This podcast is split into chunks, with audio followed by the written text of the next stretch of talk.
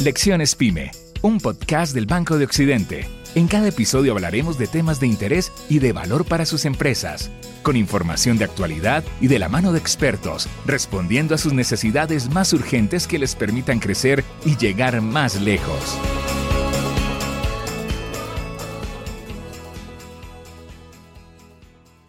Hola, bienvenido a un nuevo capítulo de Lecciones Pyme, un podcast del Banco de Occidente. Queremos que conozcas de la mano de expertos toda la información que necesitas para que tu empresa mejore su competitividad. Si te quedas hasta el final de este podcast, tendrás más herramientas para lograr que tu negocio pase al siguiente nivel. Desde hace varios años en el entorno empresarial se viene hablando de la transformación digital, pero este concepto va más allá de comprar herramientas tecnológicas y embarcar a la organización en un proceso de cambio que puede resultar doloroso y costoso.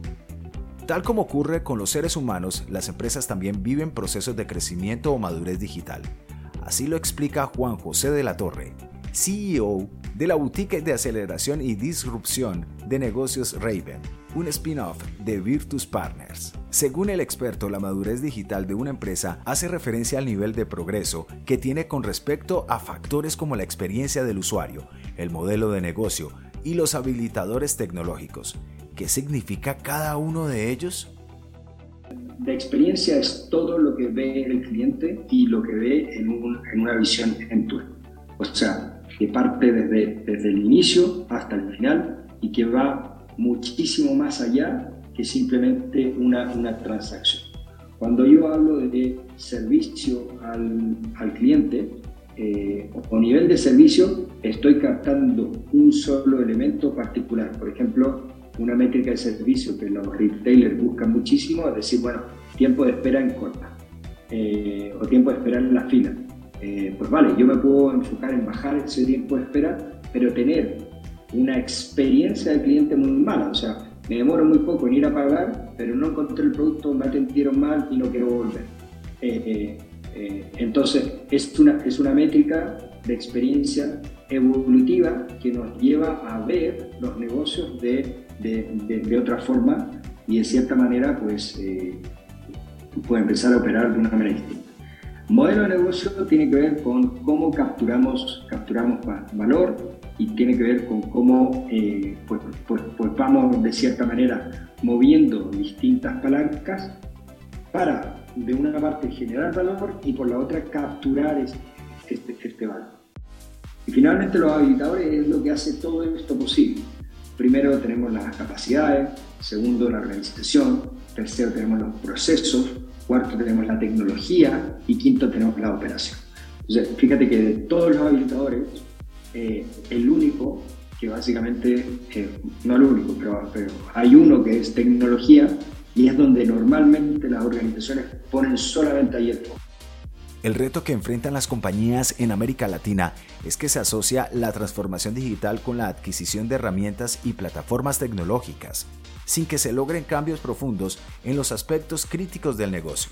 Juan José de la Torre dice que para hacer realidad la transformación digital, los negocios deben pasar por cuatro etapas que componen la madurez digital que son la analítica, la digitalización, la transformación y finalmente la disrupción una fase muy temprana y prácticamente obsoleta, que es analítica y que, tiene que ver con digitación, o sea, tiene que ver con yo tengo mi experiencia, mi modelo de negocio y mis habilitadores son, son todos físicos y voy digitando elementos, elementos digitales, o sea, voy pasando elementos físicos a digitales. Eh, la mayoría de las organizaciones ya pasaron eso. Eh, luego, donde está la mayoría de los negocios en Latinoamérica es en digitalización, eh, que muchas veces se confunde con transformación. ¿Qué es digitalización? Yo tengo un proceso y utilizo herramientas tecnológicas o habilitadores tecnológicos para hacerlo más eficiente, para hacerlo más efectivo. ¿Cuál es el problema de eso?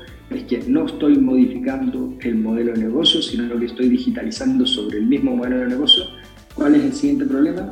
Que normalmente se produce una curva que primero es ascendente de la experiencia del cliente, o sea, digitalizo cosas y el cliente empieza a ver una mejoría, pero luego mientras más digitalizo, más empiezo a mermar y a hacer mala la experiencia del cliente.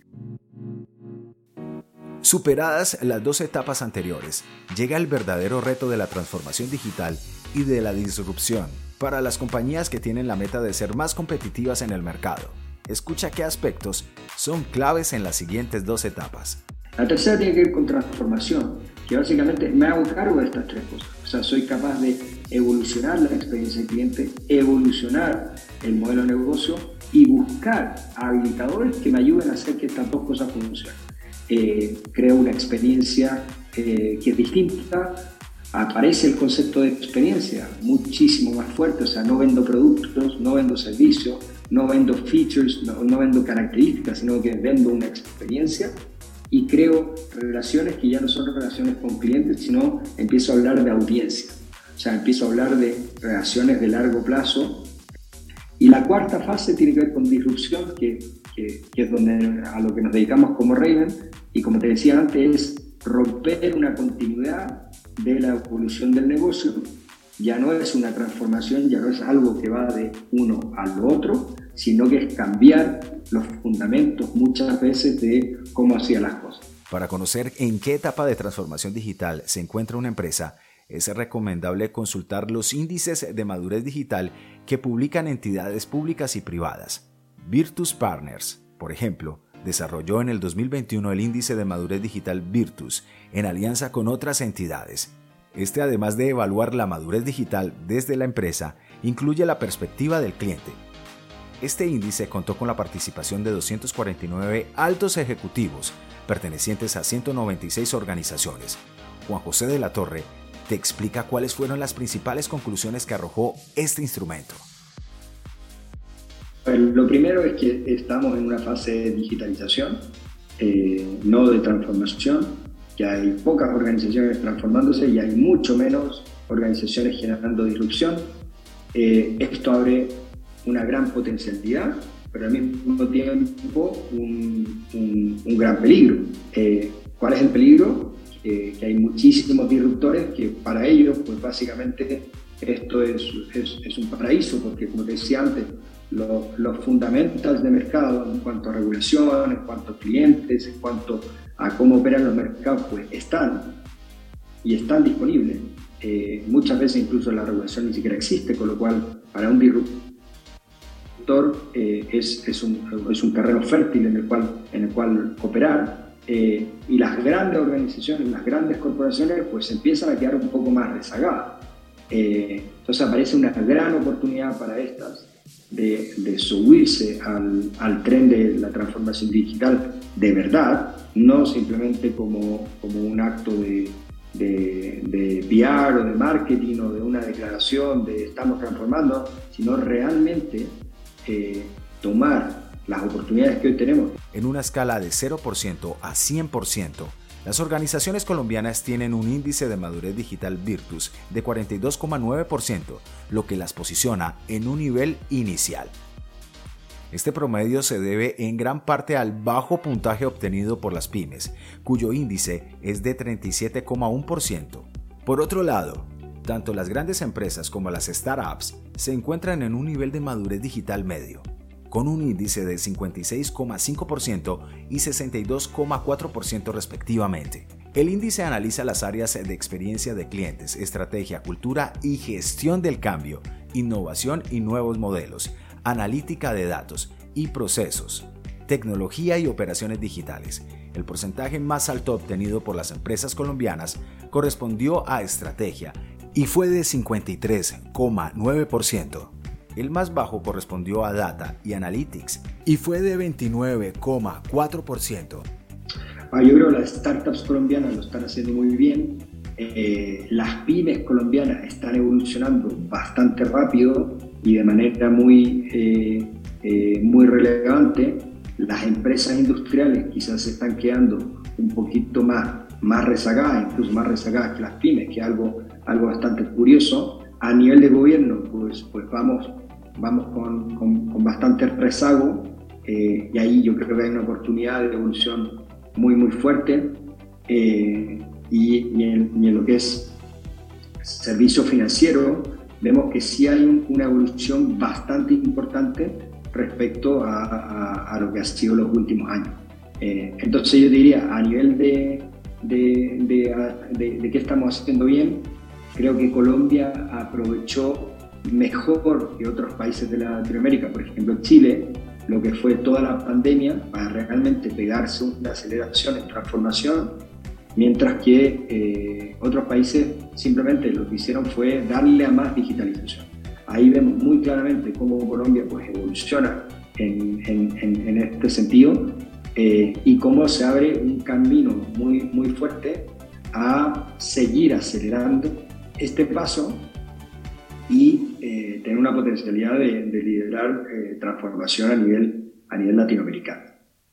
Teniendo como base los resultados arrojados por el índice de madurez digital Virtus, el CEO de Raven señala tres retos que deben enfrentar las empresas colombianas para pasar de la digitalización a la transformación digital y a la disrupción en los negocios. El primero es trabajar con aliados que contribuyan a que el proceso sea más eficiente. El segundo es perder el miedo a probar, aprender, equivocarse y pivotear en el camino. Y el tercero, saber que la transformación digital no es un simple proyecto, sino un proceso de largo aliento. Ya lo sabes, si tu meta es materializar la transformación digital en tu empresa, el primer paso es hacer un diagnóstico de ella para saber en qué etapa del proceso está. Además, es necesario que tengas claros tus objetivos, es decir, que sepas hacia dónde ir y por qué. Luego, enfócate en la experiencia del cliente y conviértela en una propuesta de valor. Gracias por quedarte con nosotros hasta el final. Si este episodio te resultó útil, compártelo con un amigo o colega empresario y si quieres explorar más sobre temas de interés para ti y tu negocio, te invitamos a darle play al siguiente capítulo. Nos escucharemos en un próximo capítulo de esta nueva temporada de Lecciones Pyme. Hasta pronto. Banco de Occidente respalda a las pymes para que lleguen más lejos.